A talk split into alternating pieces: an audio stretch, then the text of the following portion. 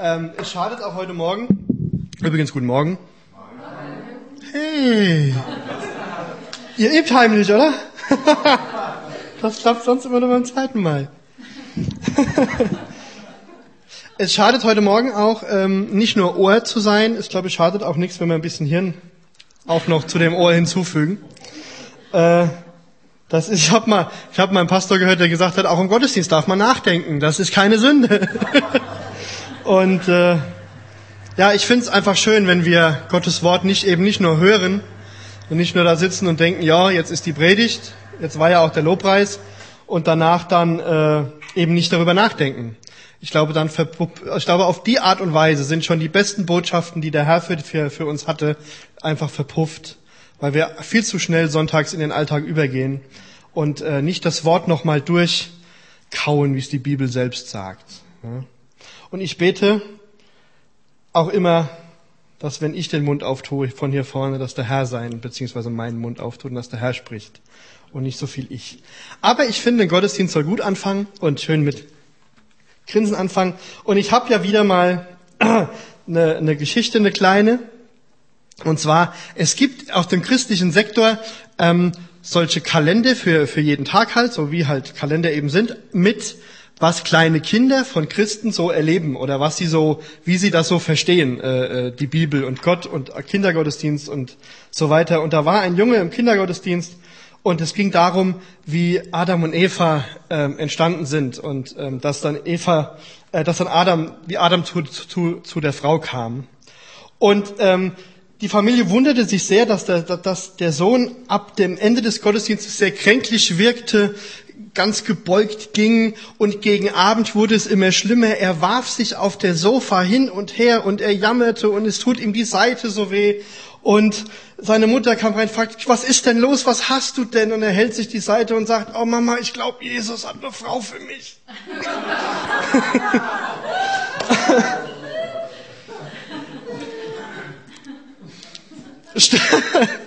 stark wie kleine Kinder dann doch den Herrn erleben. Super. Der Text, um den es heute geht, steht im 1. Korinther 13, die Verse 1 bis 3 und 13. Wenn ich in Sprachen der Menschen und der Engel redete, aber keine Liebe hätte, so wäre ich ein tönendes Erz oder eine klingende Schelle. Und wenn ich Weissagung hätte und alle Geheimnisse wüsste und alle Erkenntnis, und wenn ich allen Glauben besäße, so dass ich Berge versetzte, aber keine Liebe hätte, so wäre ich nichts. Und wenn ich alle meine Habe austeilte und meinen Leib hingebe, damit ich verbrannt würde, aber keine Liebe hätte, so nützte es mir nichts. Und dann Vers 13, den ich hier gerade gar nicht aufgeschrieben habe, sehe ich gerade. Naja, Vers 13. Es bleiben diese drei. Glaube, Hoffnung und Liebe. Und dann der I-Punkt. Das Größte von diesen ist die Liebe. Und ich habe mir über den Text Gedanken gemacht, habe den Text so mit mir verglichen, mit, mit meinem Glaubensleben und habe der, Text, der, der Predigt den Titel gegeben, Glauben, Hoffnung und Liebe, Klammer auf, für mich, Klammer zu. Ähm, es schadet aber nichts, dass ihr das auch hört. Ich glaube, der eine oder andere, wenn nicht sogar so ziemlich jeder, kann an dem einen oder anderen Punkt mit mir gehen. Ich habe mich gefragt, was wäre, wenn in unseren Gemeinden, nicht falsch verstehen, nicht in unserer Gemeinde, in unseren Gemeinden, die Liebe das Größte wäre. Was wäre, und ich habe Bestandsaufnahme für mein Leben gemacht. Ich predige nie runter zu euch. Ich habe Bestandsaufnahme für mein Leben gemacht und habe gesagt, was wäre, wenn Liebe das Größte wäre in meinem Leben als Christ, als Pastor. Und ich habe für mich mal diese drei Begriffe Glaube, Hoffnung und Liebe mal versucht zu definieren, um mir klarzumachen, was es aussagen will. Und Glaube ist zum Beispiel der Glaube an dogmatische Grundsätze, der Glaube an Lehrsätze, die die, die die Bibel weitergibt. Der Glaube, wir haben Glaubensbekenntnisse. Ich glaube an Jesus Christus, äh, Vater, Sohn, Heiliger Geist, geboren von der Jungfrau Maria, auferstanden, getötet und so weiter. Das sind alles so, so, so Lehrsatzgeschichten. Oder die, den Glauben, äh, dass die zehn Gebote gut ist, sich danach zu richten. Die zweite Bedeutung des Wortes Glauben, rein vom, von der sprachlichen Bedeutung her, ist Vertrauen. Das tiefe Vertrauen, das du haben darfst, das wir alle übrigens haben dürfen, dass Jesus Christus unser Herr ist, unser Vater ist, unser Freund ist, für uns gestorben ist, für jeden einzelnen von uns auferstanden ist und dass der Herr seinen Weg mit uns geht. Halleluja. Dieses feste Vertrauen darauf. Dann das Wort Hoffnung. Und Hoffnung ist im deutschen Sprach, Sprachgebrauch oft so was Vages, oder? Hoffnung wird meistens benutzt so, ich hoffe mal, dass es nicht regnet, heißt immer, aber es könnte ja sein. Es, es schwingt immer mit. Ich hoffe, das Essen schmeckt, es könnte aber auch, ich weiß ja, wer heute kocht, es könnte, so halt, ne? Also, Hoffnung hat im Deutschen immer was Wackeliges, immer was nicht so Greifbares. Im Griechischen jedoch, und es macht manchmal Sinn, äh, Wortbedeutungen zumindest zu kennen, im Griechischen, ist Hoffnung gar nicht so wackelig, sondern Hoffnung kann auch übersetzt werden mit Erwartung. Mit einer festen Erwartung. Und wenn wir im Deutschen was erwarten, dann ist das gar nicht mehr so wackelig. Dann, wenn du sagst, ich glaube oder ich hoffe, dass das Essen schmeckt, oder wenn du sagst, ich erwarte aber, dass das Essen heute schmeckt, ist das schon wesentlich fester, ist schon wesentlich greifbarer.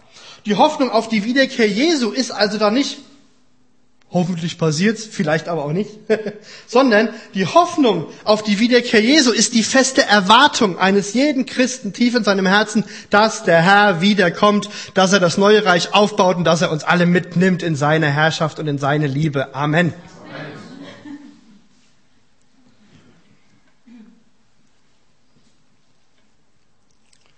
Und das ist auch die Hoffnung, die wir streuen dürfen, wenn wir rausgehen, wenn wir zu Leuten gehen.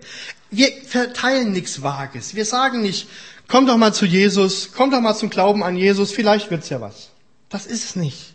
Sondern es ist die feste Erwartung, ich hab's erlebt, dass der Herr, dass der Herr mich liebt, dass der Herr lebt und ich möchte, dass du das auch erlebst. Ich erwarte auch für dein Leben, dass der Herr was Großartiges hat. Das ist fest. Wenn du dich entscheidest, ist es nichts Wackeliges, sondern es ist fest.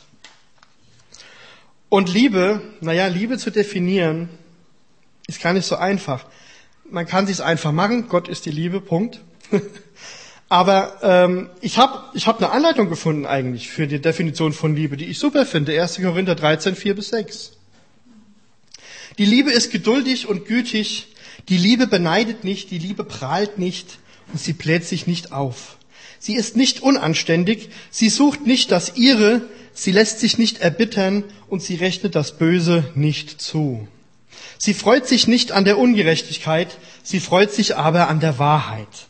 Sie erträgt alles, sie glaubt alles, sie hofft alles und sie erduldet alles. Eine bessere Definition für Liebe kenne ich nicht.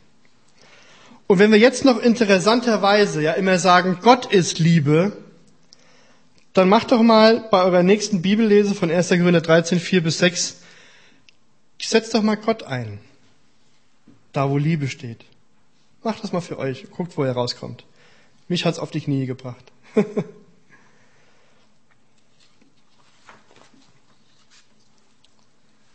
Ein Gott zu haben, der alles erträgt, der alles glaubt, der für uns glaubt, wenn wir nicht mehr glauben können, der für uns erwartet, wenn wir nicht mehr erwarten können, der für uns oder auch von uns Dinge erduldet, die wir nicht erdulden können. Und trotzdem liebt er uns, trotzdem hat er so viel Gnade zu uns, weil er ist gütig und geduldig. Und das ist was, was unser Gott wirklich mit uns Menschen haben muss, Geduld. Wie groß und wunderbar ist unser Gott. Amen. Was ich interessant finde, was ich oft überlesen habe bei Glaube, Liebe und Hoffnung oder beziehungsweise bei Glaube, Hoffnung und Liebe ist, dass man es zusammen sehen muss. Dass Paulus eben drei Dinge beschreibt, die in Ewigkeit Bestand haben werden. Alles andere verschwindet. Nur Glaube bleibt, Hoffnung bleibt und Liebe bleibt. Und Paulus bewertet das. Er bringt eine Wertigkeit hinein, indem er eben die Liebe nimmt und sie einen Tick höher stellt als Glaube und Hoffnung. Und ich habe bei mir angefangen, mein Resümee zu ziehen. Der Herr hat mich gefragt, hör mal zu, 100 Prozent. Verteil doch mal für dein Leben. 100 Prozent. Glaube, Liebe, Hoffnung. Verteil doch mal. Und ich habe mir gedacht, Ich stelle die Frage einfach mal an euch. Und wenn ich eine Frage stelle, dürft ihr gerne antworten. das müsst ihr jetzt nicht abwarten. Aber was denkt ihr? Nicht mal so sehr für euer Leben, vielleicht auch für das, wie ihr Gemeinde so wahrnehmt. Ich sage euch auch definitiv, was ich denke über mein Leben und auch manchmal über Gemeinden äh, in Prozentzahlen. Und darum gehen wir weiter. Was denkt ihr? Wie ist Glaube, Hoffnung und Liebe verteilt? Lass mich nicht hängen. Wie du möchtest. Jetzt nicht hier in der Gemeinde. Mach, sag's, sag's generell. Aber was, was ist so eure Erfahrung?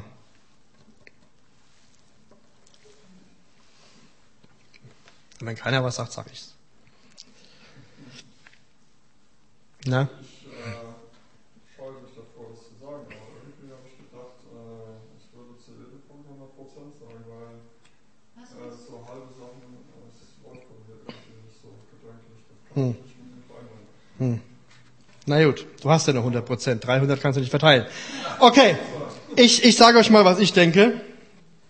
Ähm, wie ich es auch manchmal erfahre, auch, an- auch an mir selber.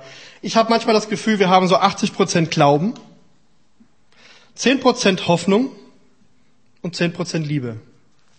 Ähm, das klingt hart. Es war auch für mich hart, aber es ist nicht ganz, ganz unwahr, jedenfalls für mich.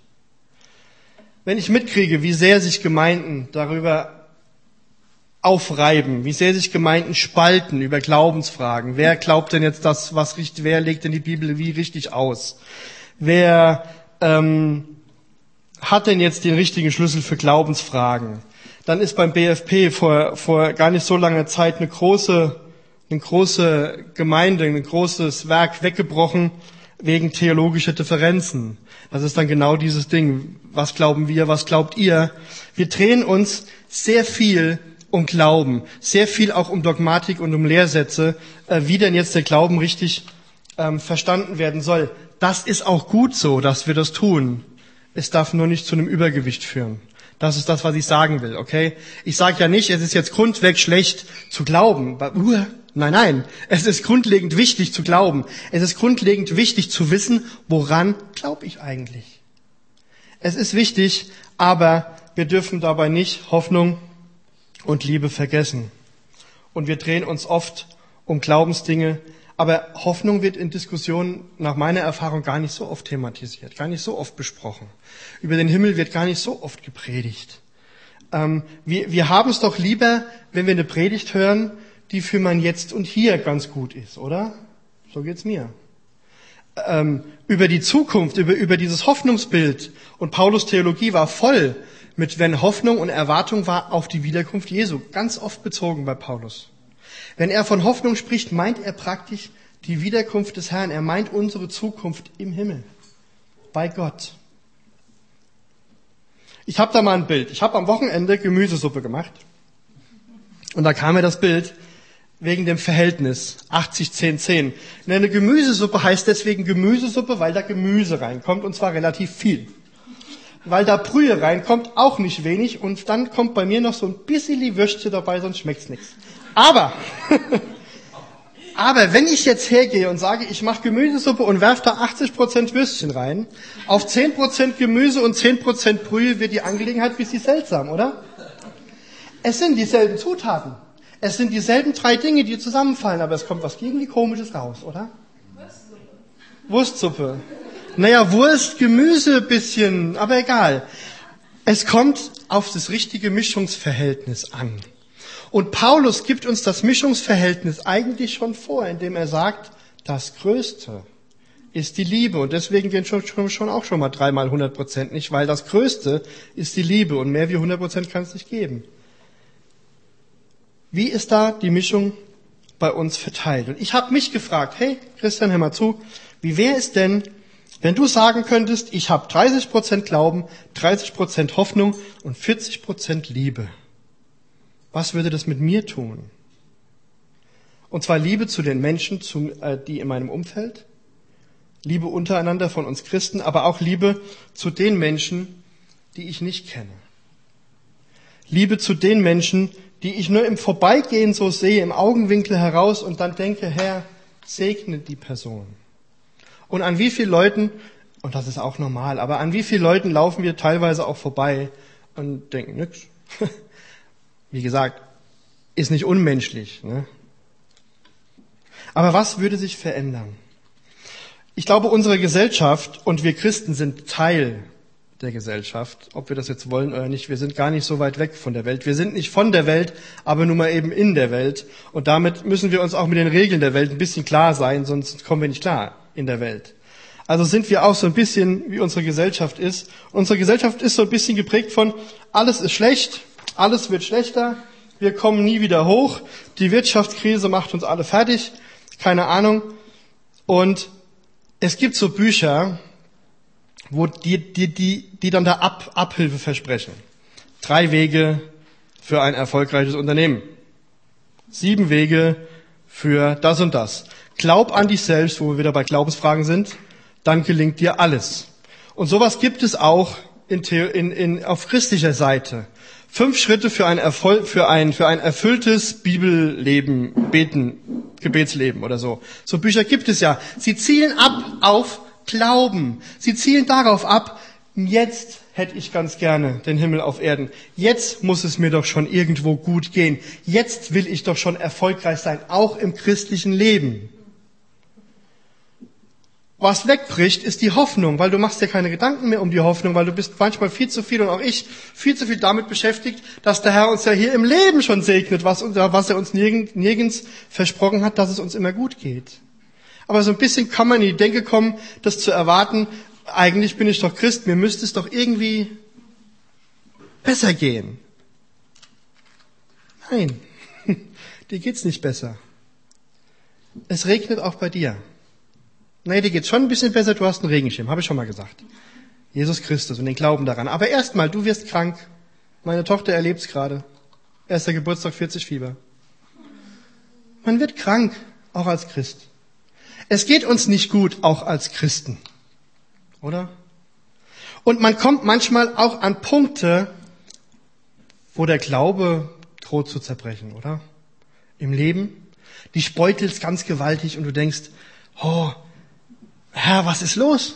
Du fängst an zu zweifeln. Dein Glaube hilft dir da nicht mehr. Was dir dann hilft, ist die Hoffnung, dass der Herr dich durchträgt. Ist das Erwarten, dass der Herr dir hilft und für dich einsteht. Und ist die Erwartung, irgendwann wird jede Träne abgewischt sein. Irgendwann wird kein Leid mehr sein. Irgendwann wird nur noch die Beziehung sein zwischen mir und meinem Vater.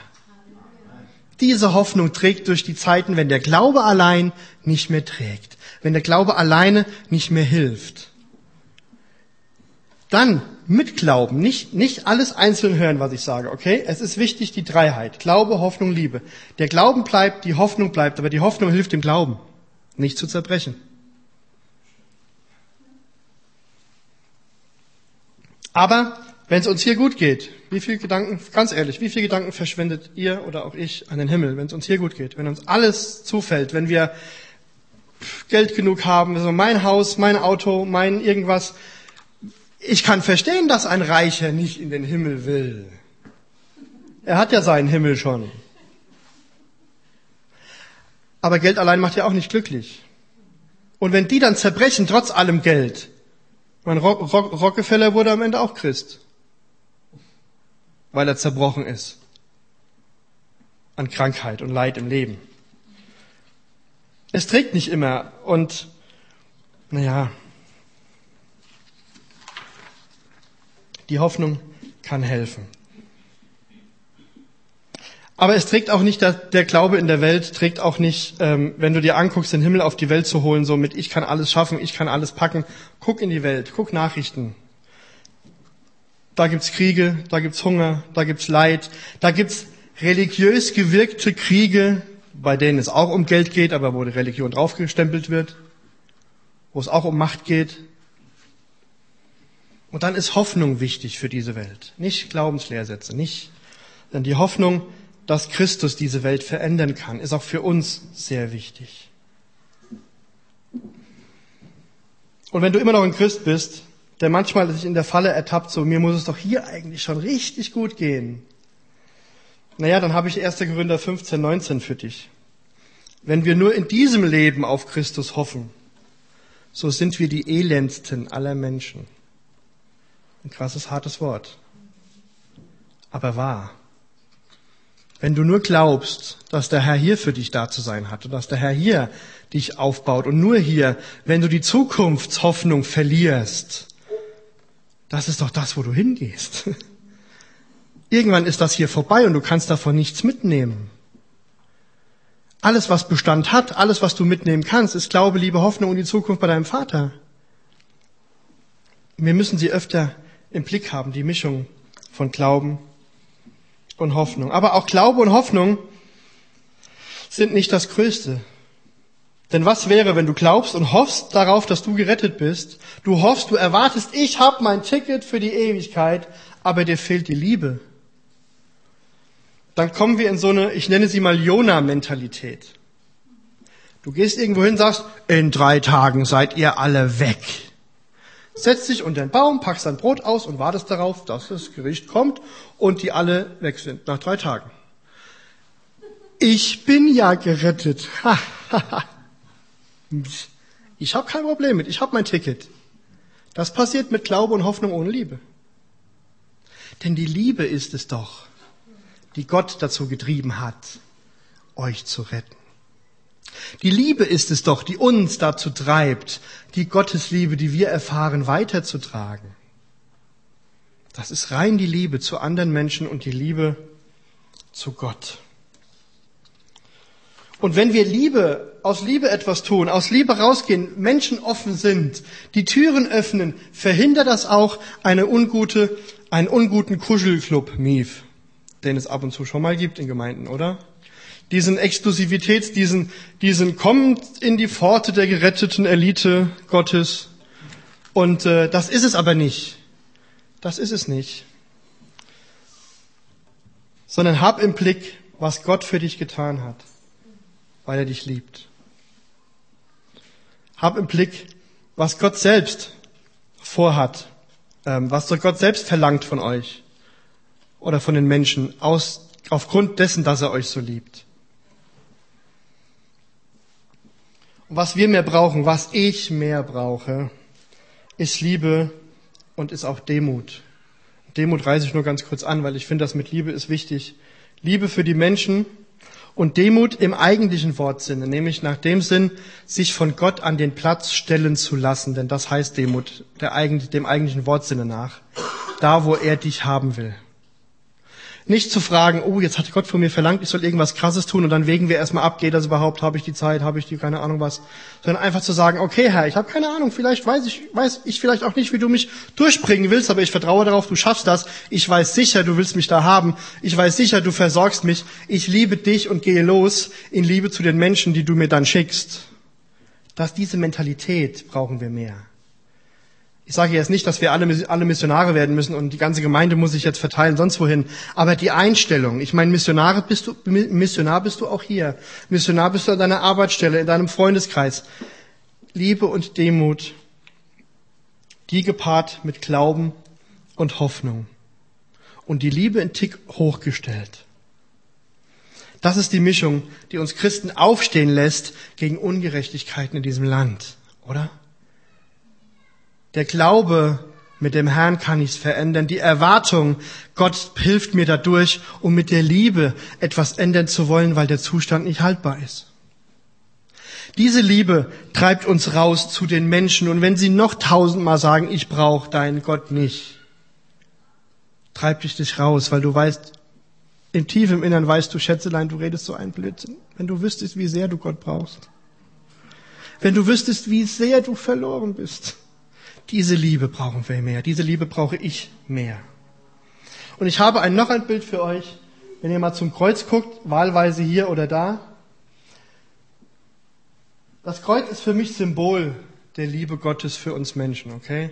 Aus Liebe hat er sich ans Kreuz schlagen lassen. Und es gibt für mich zwei Achsen. Es gibt für mich einmal die Liebe Gottes runter zu dir, zum, zu dir als Mensch. Und die zweite Achse für mich ist die Liebe von dir als Mensch durch die Liebe Gottes zu anderen Menschen hin. Und das beantwortet die Frage, die die Menschheit sich doch stellt, Herr, wie sehr liebst du mich? Und Jesus breitete seine Arme aus, sagte so sehr und starb jämmerlich am Holz. Das ist die Liebe. Das ist das Größte. Und das ist das, was die Menschheit braucht. Das brauchen wir immer wieder und die, die es nicht haben, überhaupt. Die Liebe ist das Größte. Und dann kommt der Anspruch. Ja, die Bibel hat auch manchmal einen Anspruch. Ich mag den Zuspruch übrigens auch mehr. Aber manchmal hat die Bibel auch den Anspruch und ich bin auf Matthäus 25, die Verse 34 bis 36 gekommen. Und da sagt der Herr, wenn er wiederkommt, kommt her, ihr Gesegneten meines Vaters, und erbt das Reich, das euch bereitet ist seit Grundlegung der Welt. Und dann geht's los. Denn ich bin hungrig gewesen und ihr habt mich gespeist. Ich bin durstig gewesen, ihr habt mir zu trinken gegeben. Ich bin fremd gewesen und ihr habt mich beherbergt. Ich bin ohne Kleidung gewesen und ihr habt mich bekleidet. Ich bin krank gewesen und ihr habt mich besucht. Ich war gefangen und ihr seid zu mir gekommen. Und in der Bibelstelle geht es weiter, wo sie fragen, Herr, wo haben wir das denn alles getan? Wir haben dich doch nie nackt oder sonst wie gesehen.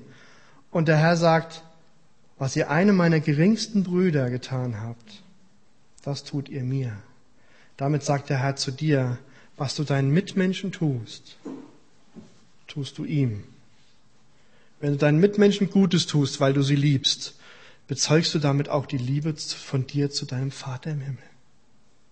Liebe ist das Größte. Und Gott verlangt diese Liebe doch nicht, ähm, weil er das so will, sondern nicht vergessen, er hat damit angefangen. Er verlangt nie mehr als das, was er gegeben hat. Wenn er von euch Liebe fordert, dann doch nur, weil er euch im Vornherein schon übermäßig viel davon gegeben hat. Er hat angefangen. Er hat sich erniedrigt und wurde Mensch, damit die Menschheit überhaupt noch eine Chance hat. Er hat sich bespucken, beleidigen, schlagen, ans Kreuz nageln lassen, obwohl wir diesen Tod verdient gehabt hätten, die Menschheit. Aufgrund unserer Sündenverfehlung, aufgrund unserer Rebellion gegen Gott. Wisst ihr, Gott hat angefangen, mit uns zu lieben. Und die Liebe ist das Größte. Und ich schließe mit einem Traum, den ich habe. Für mich, für unsere Gemeinde, für alle Gemeinden. Stellt euch vor, diese Gemeinde regiert die Liebe, weil sie das Größte ist. Euer Leben ist die Liebe das Größte. Immer. Auch unabhängig davon, wie es uns geht übrigens. Ich habe am Mittwoch erzählt, es war ein Missionar, der hat einen Hexenschuss bekommen, einen riesen Hexenschuss bekommen in Afrika, konnte sich kaum noch bewegen, schleppte sich, der kniete auf dem, auf dem Boden, der lehnte seinen Ellbogen auf den Stuhl und der Herr hat ihn nicht geheilt, aber er hat seinen Dienst getan aus Liebe zu den Menschen und an diesem Abend wurde außer er jeder heil. Gott hat Humor. Aber er hat seinen Dienst trotzdem getan, okay? Aus Liebe zu den Menschen und Gott hat gewirkt. Davon träume ich, von der Mentalität, die Liebe ist das Größte, gepaart mit meiner Hoffnung, gepaart mit meinem Glauben. Das treibt mich an. Und ich träume von Menschen, die diese Liebe und die Gnade Gottes und das rechte Verhältnis davon, von diesen drei Sachen, verstanden und verinnerlicht haben und dass wir so vorangehen mit Gott, weil er uns liebt, weil wir ihn lieben dürfen. Und habe am Ende noch eine Frage oder zwei Fragen. A, wollen wir das träumen? Und B, wollen wir es angehen? Amen.